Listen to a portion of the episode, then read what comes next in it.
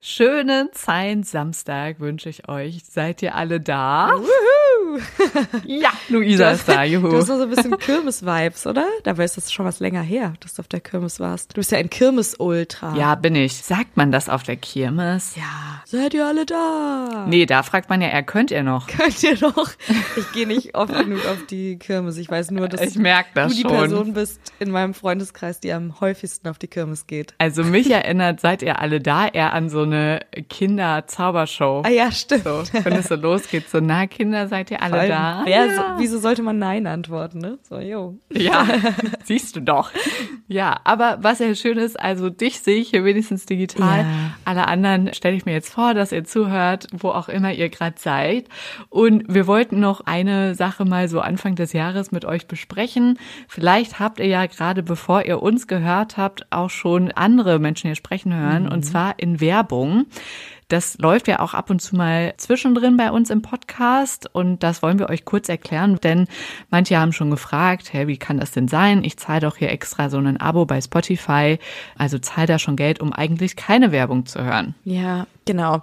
Das ist auf jeden Fall eine sehr berechtigte Frage und es wäre natürlich schön, wenn wir dieses Geld bekommen würden oder ein, ein Anteil davon von zum Beispiel Spotify. Andere hören ja auch ganz anders.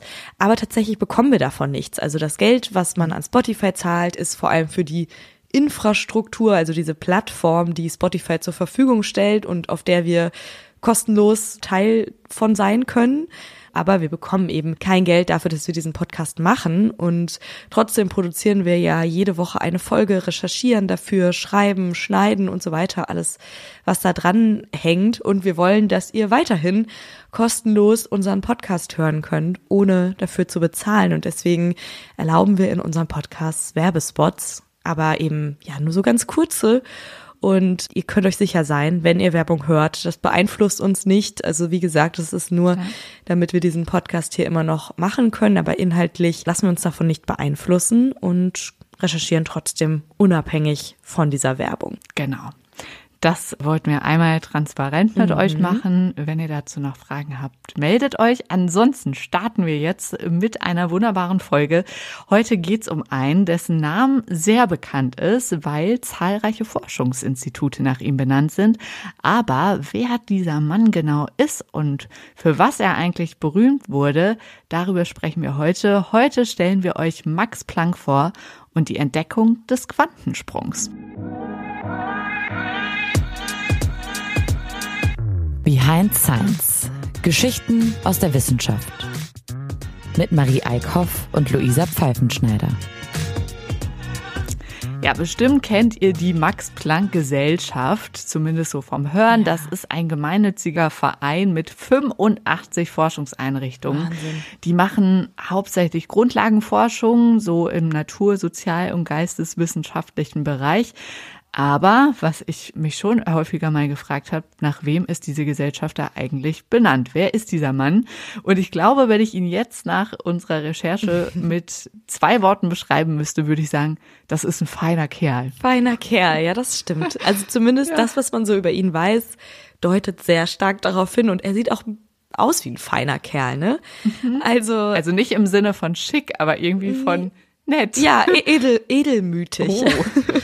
Könnte man vielleicht sagen. Also vielleicht habt ihr ein Bild von ihm vor Augen. Er hat so eine ganz dezente Brille, einen Schnäuzer und auf den Bildern, die es von ihm gibt, hat er auf jeden Fall Halbglatze, Anzug, trägt gerne Fliege. Ich meine, das war damals natürlich das normale Outfit. Da ist er jetzt nicht so der schickste von allen gewesen. Er lacht auf keinem der Bilder, aber er schmunzelt oft so ein bisschen. Zumindest interpretieren wir sein Gesicht Ja. so. Also mit den Augen ist da immer so ein leichtes Schmunzeln in seinem Gesicht. Und was auch recht auffällig ist, ist seine Nase. Sie ist ziemlich lang und wenn man von der Seite guckt, dann ist sie so sehr gewölbt. Also eine sehr markante Nase hat er. Und die erkennt man besonders gut auf der 2 D-Mark-Münze zum Beispiel. Ja, weil er auch im Profil zu sehen ist. Ja, genau. Er wird im Profil dargestellt, wichtiges Detail. Und die wurde zehn Jahre lang mit seinem Gesicht hergestellt. Es war die erste 2 D-Mark Gedenkmünze der Bundesrepublik Deutschland und ich glaube, das zeigt schon, dass er ein sehr, sehr wichtiger ja. Mensch für Deutschland, aber auch die Welt war. Ja, also was ist das für ein Typ, der es verdient hat, sogar auf Geld geprägt zu werden? Mhm. Erfahrt ihr in dieser Folge. Max wird 1858, also vor 166 Jahren in Kiel geboren, als jüngstes von insgesamt sechs Kindern und sein Vater Wilhelm, der ist Juraprofessor, kommt aus einer Familie mit lauter Gelehrten, Stadtschreiber, Theologieprofessoren, Juristen, die waren so auf der Seite der Familie zu verbuchen, aber auch in der Familie von Max Mutter Emma, da gab es einige Beamte und Pfarrer, also eine sehr gelehrte Familie. Also da merkt man auf jeden Fall, dass Max von sehr vielen sehr gelehrten Menschen umgeben war. Wobei wenig mhm. Naturwissenschaftler, bis ah, gar ja, das keiner. Stimmt. Das ist vielleicht schon mal eine interessante Info. Das stimmt. Als Max neun ist, zieht er jedenfalls mit seiner ganzen Familie nach München, weil sein Vater da einen neuen Job bekommt. Also eigentlich einmal quer durch Deutschland. Weiter Stimmt. auseinander geht ja kaum. Das heißt, Max wechselt die Schule. Er kommt an eine sehr renommierte Schule. Maximilian-Gymnasium heißt das. Da gehen sehr viele gebildete und ehrlicherweise auch reiche äh, Kinder drauf, also aus reichen Familien. Er ist da tatsächlich nicht der Schlauste, was man vielleicht jetzt so denken könnte, wenn man weiß, was später aus ihm geworden ist. Kein völliger Überflieger, aber seine Lehrer sagen, dass er einen klaren und logischen Kopf hat. Und das ist ja viel wert. Ja, auf jeden Fall. Und fleißig ist er auch. Also er kommt gut an, auch bei den Lehrern. Fleiß schlägt Talent. Ne? Ja. Und sein Schwerpunkt in der Schule ist offiziell eigentlich Latein, aber er findet vor allem den Matheunterricht interessant, denn der Lehrer, den er da hat, der macht auch immer wieder so Ausflüge mit ihm. Also jetzt nicht so ein Ausflug in Freizeit Freizeitpark, sondern eher so in andere Fachbereiche, in den Fachbereich Physik oder Mechanik und das findet Max super. Als er das Abi dann in der Tasche hat, im Abi war er übrigens dann doch ziemlich gut. Ich glaube, der viertbeste von der Schule. Also mhm. Fleiß ja, hat sich gelohnt. Wir wollen ihn ja auch nicht irgendwie schlecht reden, nein. genau, schlecht reden. Er war auf jeden Fall super intelligent, aber jetzt nicht so, dass er voll, voll aufgefallen ja, ist. Ja, ne? dass es ihm so zugeflogen ist, genau. Ja. Und er überlegt jetzt aber trotzdem, er Abi hat er, er ist gerade 16 und jetzt überlegt er, okay, eigentlich gibt's da ja noch was anderes in meinem Leben, das mich schon auch sehr begeistert, und zwar die Musik. Ich finde das ganz interessant, weil häufiger mal so ein naturwissenschaftliches Talent mit einem musikalischen Talent ja. einhergeht. Das würde mich auch mal interessieren, ob das irgendwie in der Hirnregion ah, an einem ähnlichen Ort verankert ist oder was, was dafür sorgt. Aber Musik ist ja auch logisch, ne? Hm, ja. Vielleicht hängt das irgendwie zusammen. Also ganz spannend. Er schwankt jedenfalls zwischen Physik und Musik. Ähm, für mich könnten diese Fächer gefühlt nicht weiter auseinander liegen, ja. aber da scheint es irgendwie einen Zusammenhang auf jeden Fall zu geben. Denn in Musik ist er auch wirklich gut. Also er hat ein absolutes Gehör. Gut, das spricht jetzt noch nicht dafür, dass man irgendwie besonders begabt in der Musik ist, aber das kommt bei ja, ihm hinzu. Aber ich glaube, also wenn du das hast, ist ja, ja wow. Gute Grundlage. Das waren so in der Schule so die, die dann so richtig aufgefallen sind, weil die irgendwie schon keine Ahnung, direkt Dinge im Musikunterricht komponieren konnten und so. Mhm. Das waren dann meistens so diese ein, zwei, die so ein absolutes Gehör ah, hatten. Okay. Aber ich habe zum Beispiel gehört, dass Menschen, die ein absolutes Gehör haben, häufig Musik nicht so genießen können. Ja, das stimmt auch wieder. Weil man sozusagen immer, weil der Kopf auf eine andere Art funktioniert und die Musik auf eine andere ja, Art hört. Die hören halt auch sofort, wenn schief ist. Ja. Ne? Also ich weiß nicht, ob man dann wirklich so viel Spaß an so einem Schulorchester Stimmt. hat. Oh Gott, nee, das ist bestimmt Horror. Aber er konnte eben selber sehr gut musizieren. Also er hat auch Cello gespielt, Klavier, Orgel und auch selber komponiert. Also schon als Schüler hat er selbst Musikstücke geschrieben und dafür war die Stadt München auch super. Da gab es damals viel Musik, viel Theater und er hat sich da pudelwohl gefühlt in der Stadt. Und ja. auch bei den Planks zu Hause gab es immer so Hausaufführungen, für die Max dann Stücke schreibt, sogar komplette Operetten retten. Aber er beschließt, dass die Musik dann lieber sein Rückzugsort bleiben soll und er beruflich Physiker werden will. Es ist aber faszinierend, dass er die Entscheidung trifft, denn er lässt sich vorher noch mal beraten von einem Physikprofessor mhm. und der rät ihm eigentlich oder sagt ihm so, naja, Physik kannst du machen, aber und schau uns, also eigentlich ist alles schon entdeckt. Also es okay. gibt noch so ein paar Nischen irgendwie, da könnte man noch mal reingucken, aber eigentlich gibt's da jetzt nicht mehr viel zu machen. Alles klar. Hätte er gewusst, was dann noch alles entdeckt ja. und immer noch entdeckt wird, ne? Und es ist aber tatsächlich eine Meinung, die teilen zu der Zeit relativ viele Physiker. Wow. Aber Max schreibt sich trotzdem einfach ein. Er schreibt sich ein an der LMU München, eine auch heute noch sehr renommierte Uni. Und er fängt da jetzt an, Mathe und Naturwissenschaften zu studieren. Er ist auch da wieder ein sehr fleißiger Student, aber er hat auch gleichzeitig ein schönes Studentenleben. Denn weil er ja so musikalisch ist, kann er sich in viele Freizeitgruppen einbringen, unter anderem in den akademischen Gesangsverein. Und da lernt er einen ganz besonderen Freund kennen, Karl Runge. Karl studiert auch Mathe und Physik und geht genauso gerne wie Max wandern. Das ist sozusagen so die zweite Leidenschaft von Max. Max wandert wirklich sein Leben lang bis auf die Zugspitze, die Alpen, im Allgäu, durch die Dolomiten. Also er ist natürlich da in München auch ganz gut unterwegs mit Bergen und ja. spannenden Wanderungen. Er ist sogar im Alpenverein und als er als Student mit Freunden nach Italien wandert, ist auch Karl dabei.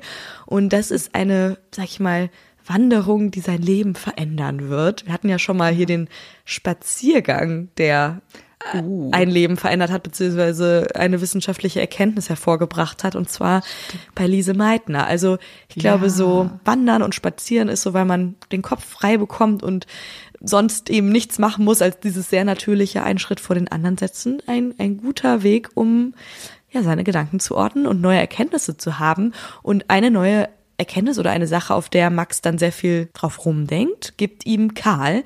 Und zwar fragt Karl ihn, ob es nicht möglich sein könnte, dass die christliche Kirche mehr Schaden als Nutzen für die Menschen und die Welt gebracht habe. Und diesen Gedanken, da ja, denkt Max muss, richtig lange ja, drüber nach. Den muss der erstmal verdauen. Ja. Also das ist für den wirklich eine heftige Frage, weil er schon aus einer traditionellen Familie kommt, in der ja auch viele Theologen waren. Und er selbst ist auch gläubig. Er bleibt sein Leben lang religiös. Aber kann man das überhaupt sein, religiös und gleichzeitig hm. Wissenschaftler? Aber er kommt für sich zu dem Schluss Religion und Naturwissenschaft. Das schließt sich nicht aus. Er sagt, sie ergänzen sich und bedingen einander. Also mhm. das ist dann der Weg, mit dem er da weiter dann mit durchkommt. Aber ja. er denkt da immer wieder drüber nach. Also er schließt die Gedanken nicht aus in seinem Leben, sondern geht denen dann ab dann häufiger nach. Und das ist ja auch was, was Wissenschaftler seit jeher beschäftigt hat und wo es viele gibt, die sagen, dass sich das nicht ausschließt. Also wir haben da, glaube ich, auch schon mal hier in der Folge drüber gesprochen. Stimmt. Jetzt weiß ich aber nicht mehr in welcher. Aber dass zum Beispiel viele Wissenschaftler sagen, so alles auf der Welt ist irgendwie durch Wissenschaft erklärbar, aber der Urknall zum Beispiel könnte irgendwie so eine Art göttliche, göttlicher Impuls gewesen sein ja. oder so. Also das ist irgendwie eine ganz spannende Frage. Auf genau. jeden Fall. Vielleicht an den Stellen, los. wo man nicht weiterkommt, also wo man dann irgendwann keine Antwort mehr findet, ja, ja dann muss es vielleicht doch, er nennt es öfter ein Geist gewesen sein. Aha, okay, alles klar. naja, jedenfalls mit Karl, mit dem ihn ja eine sehr enge Freundschaft verbindet, geht er dann zusammen auch ein Jahr an die Uni in Berlin und da trifft er unter anderem den berühmten Physiker Hermann von Helmholtz, über den hm. machen wir sicherlich auch noch mal eine Folge. Wird ja auch viele Institute benannt. Ja, von dessen Vorlesungen ist er aber enttäuscht. Helmholtz wäre irgendwie nie richtig vorbereitet gewesen, hätte sich ständig verrechnet und irgendwie auch so stockend gesprochen. Der war wahrscheinlich stärker in der Forschung als bei Vorlesungen. Nice. Und er hört aber auch Vorlesungen von Gustav Kirchhoff. Die sind besser vorbereitet, aber für Max zu trocken und zu eintönig. Und deshalb geht's dann zurück nach München. Da macht er das Staatsexamen für Lehramt an höheren Schulen. Er ist jetzt also ausgebildeter Lehrer für Mathe und Physik und könnte theoretisch die Uni auch so verlassen mit diesem Abschluss in der Tasche. Das machen auch viele seiner Kommilitoninnen. Mhm. Also die sagen, okay, Ziel erreicht, jetzt kann ich mir eine geregelte Anstellung suchen als Lehrer, Lehrerin. Aber Max entscheidet sich, nee, ich bleib an der Uni und das ist eine gute Entscheidung, denn das ist genau sein Ding, merkt er dann. Mit 21 hat er den Doktor in der Tasche, mit 27 wird er Professor und mit dem Schritt kann er sich dann endlich auch so, ach, so ein richtig eigenes Leben leisten, kann bei seinen Eltern ausziehen, lebt als Professor irgendwann wieder in Kiel und kann endlich seine langjährige Freundin heiraten. Jetzt kommt hier wieder eine Marie Mehr ins Spiel. Ich bin ja schon da. Marie Merck, das ja. wird seine Frau. Ja. Ich finde, wir haben hier einen Marie-Überschuss. Es müssen mal ein paar mehr Luisas hier vorkommen. Ja, liefer mal. Irgendwie ist, glaube ich, Luisa. Also Luises findet man vielleicht noch, ne? Ja, Oder Lise Lises. ist ja. Mhm. Die ja, ist komm. auch schon nicht schlecht. Kommt natürlich nicht an Marie Curie ran, aber. Ja, sorry. Doch, kommt sie natürlich. Ich mache mich mal auf den Weg nach berühmten Luisas. Vielleicht ja, habt ihr da schon welche vielleicht gefunden. helfen dir ja Menschen aus der Community, Leute. Genau. Bitte, wir müssen hier den Luisa-Anteil ein bisschen erhöhen. Ja. Jedenfalls, die beiden bekommen vier Kinder, Karl, Grete, Emma und Erwin. Sie ziehen um nach Berlin in ein wunderschönes Haus. Jetzt wird's hier gerade ein bisschen privat, ja. äh, Privat-Talk aus Max Leben. Und auch da wird wieder fleißig musiziert. Also das ist wirklich was, was ihn sein Leben lang begleitet. Mhm. Es wird viel Hausmusik gemacht, dann denken sie sich auch eigene Theaterstücke aus. Und das ist so ein bisschen auch das Erziehungsmittel zu Hause bei den Planks. Also die Kinder sollen dadurch lernen, aufeinander zu hören, äh, zusammenzuspielen, zu kooperieren, zu üben und auch Spaß an Dingen zu haben, die nicht materiell sind. Also es klingt ne? wie eine sehr ja, harmonische Familie irgendwie. Ja, Harmonie war ihm sehr wichtig. Nicht nur äh, beim Gehör. ja. ja, der Grund, warum die Familie aber nach Berlin gezogen ist, ist ein beruflicher, denn Max wird als Wissenschaftler nach Berlin gerufen. Da mhm. ist überraschend Gustav Kirchhoff, der kam ja schon mal vor, auch ein herausragender Physiker gestorben. Und er hatte eigentlich den Lehrstuhl für Physik geleitet. Übrigens interessant, dieser Lehrstuhl Physik, der war damals an der Philosophischen Fakultät mhm. angesiedelt. Wo wir zurückkommen zu dieser Verbindung Physik und Religion oder ja, Philosophie, ne? Absolut, genau. Ich finde es super spannend, dass mhm. das aber auch wirklich da angesiedelt war. Ja, Max wird da jetzt hingerufen und er ist 33 und leitet da jetzt den Lehrstuhl für theoretische Physik und wird kurz darauf auch Mitglied in der Akademie der Wissenschaften. Das heißt, er arbeitet sich jetzt so in dieser Szene der Physikmenschen richtig hoch und da, wo er mit seiner Familie lebt, du hast schon gesagt, das war ein wunderschönes Haus, das ist wirklich eine Villengegend. Ja. Die ähm, Gegend heißt Grunewald. Da wohnen auch jetzt nicht nur schlaue Menschen, sondern auch sehr so wichtige Familien. Mhm. Also er kommt da jetzt irgendwie mit seiner neuen Stelle in ganz neue Kreise. Oh ja. Und an der Uni hat er auch sehr prominente Studis im Vorlesungssaal sitzen, die teilweise da natürlich noch nicht so prominent waren. Aber eine kennt ihr definitiv und das ist Lise Meitner. Hm, sie, sie muss sich damals erstmal ja an seinen Vorlesungsstil gewöhnen, weil er im ersten Moment ziemlich nüchtern daherkommt, also fast schon so ein bisschen verhalten. Mhm. Aber er spricht immer ohne Manuskript, leitet in den Vorlesungen an der Tafel alles wirklich live vor Ort her.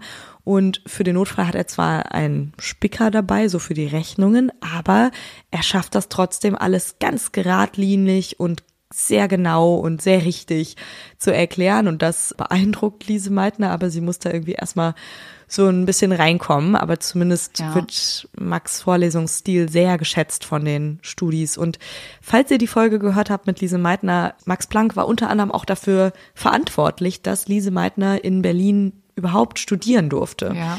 Also er hat da sie sozusagen auch reingeholt. Ich glaube, er ist damit auch über seinen eigenen Schatten gesprungen, weil mhm. eigentlich war er schon auch so, ja, hat er an dieses alte System geglaubt, ja, dass ja. das irgendwie von Gott jetzt nicht so gewollt ist, dass Frauen jetzt in die Wissenschaft gehen.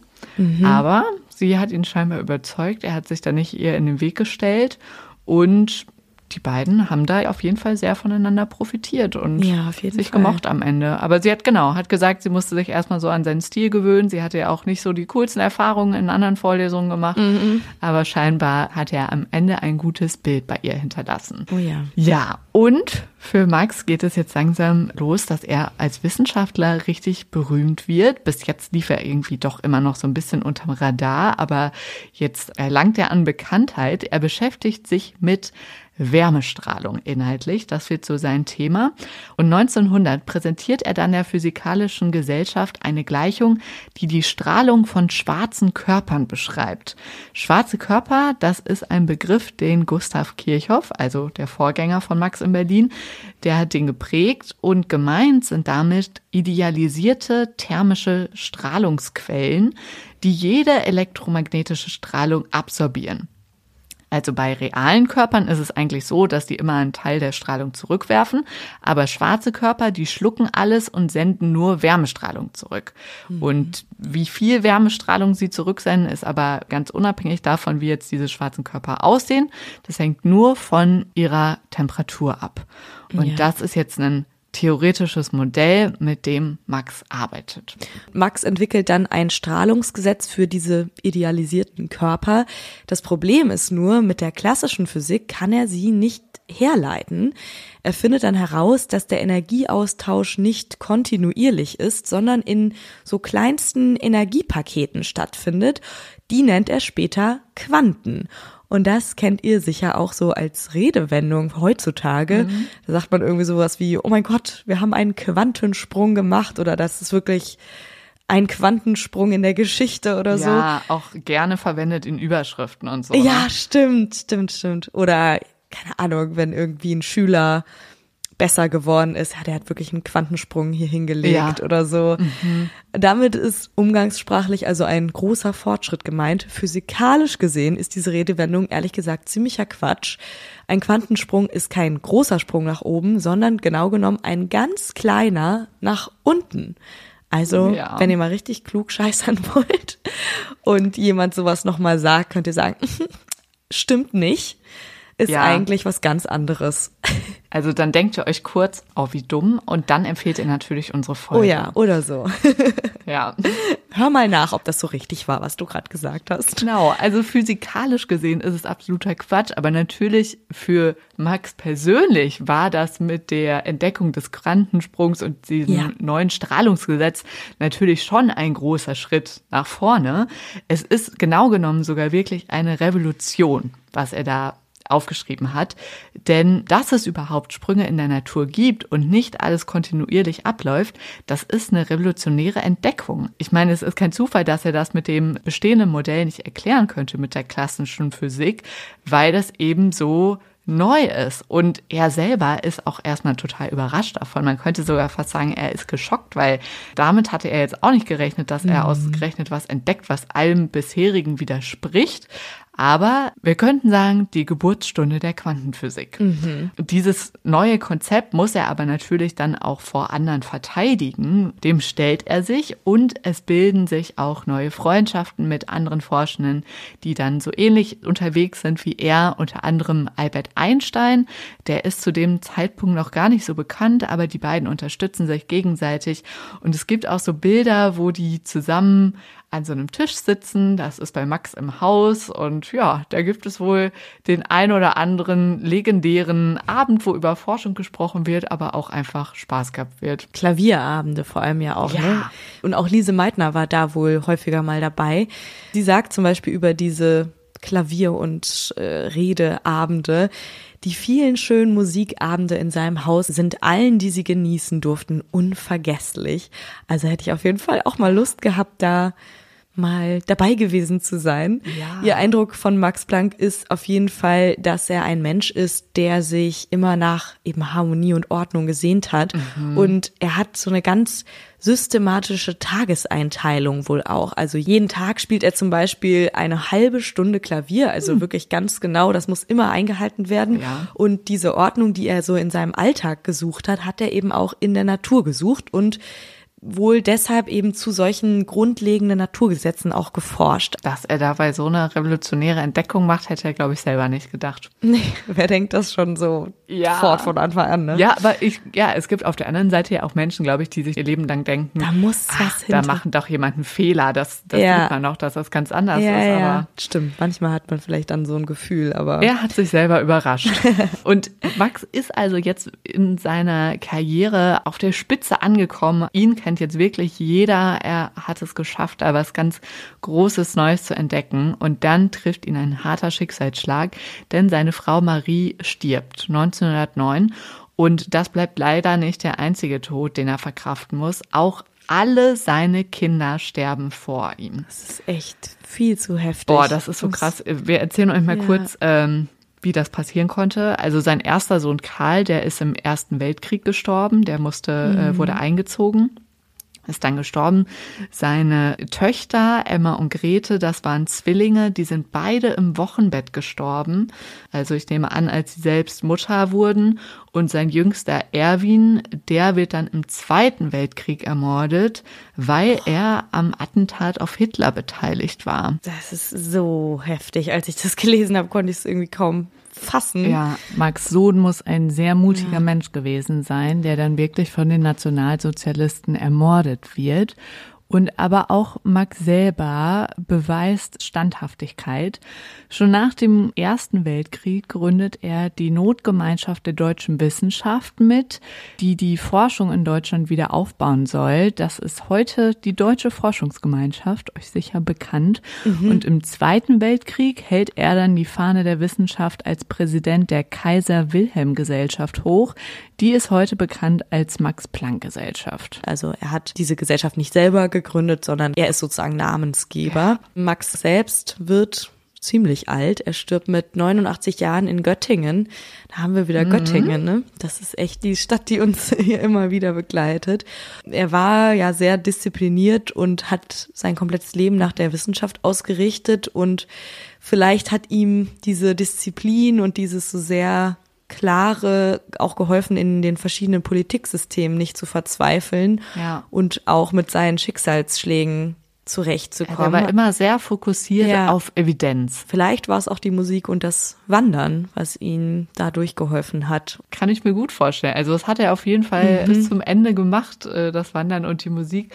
Heute würde man wahrscheinlich sagen, er war jemand, der auf eine gute Work-Life-Balance geachtet hat. Ja, stimmt. Hat. Auf jeden Fall. Ja, und es wird sogar berichtet, dass die Musik aber nicht nur Entspannung für ihn war, sondern auch so der einzige Rahmen, in dem er sein Temperament mal gezeigt hat. Mhm. Scheinbar war er in der Musik auch mal temperamentvoller und das passt, wenn man seine Mutter kennt. Denn das war wohl auch eine Frau, die sehr viel Temperament hatte, in sehr vielen gesellschaftlichen Kreisen in München immer unterwegs war, sehr bekannt war dadurch. Und scheinbar hat er diese gesellige Seite auch ja, weitergetragen. Ein feiner Kerl, so zumindest irgendwie unter Eindruck von Max Planck, mhm. der die Physik revolutioniert hat mit seiner Entdeckung der Quantensprünge und jetzt heute Namensgeber ist von sehr, sehr vielen sehr wichtigen Forschungsinstituten. Das war's zu Max Planck und wir haben uns ja vorgenommen, euch dieses Jahr etwas besser kennenzulernen. Deshalb haben wir jetzt am Ende der Folge auch noch eine Frage an euch. Die könnt ihr bei Spotify unter der Folge direkt beantworten oder bei Instagram. Heute möchten wir von euch wissen, arbeitet ihr eigentlich selbst wissenschaftlich oder nicht? Ja, das finden wir richtig spannend zu erfahren. Ja. Wir hören uns natürlich in einer Woche wieder am Science Samstag, ist ja ganz klar. Bis dahin, macht's euch schön und tschüss. Tschüss.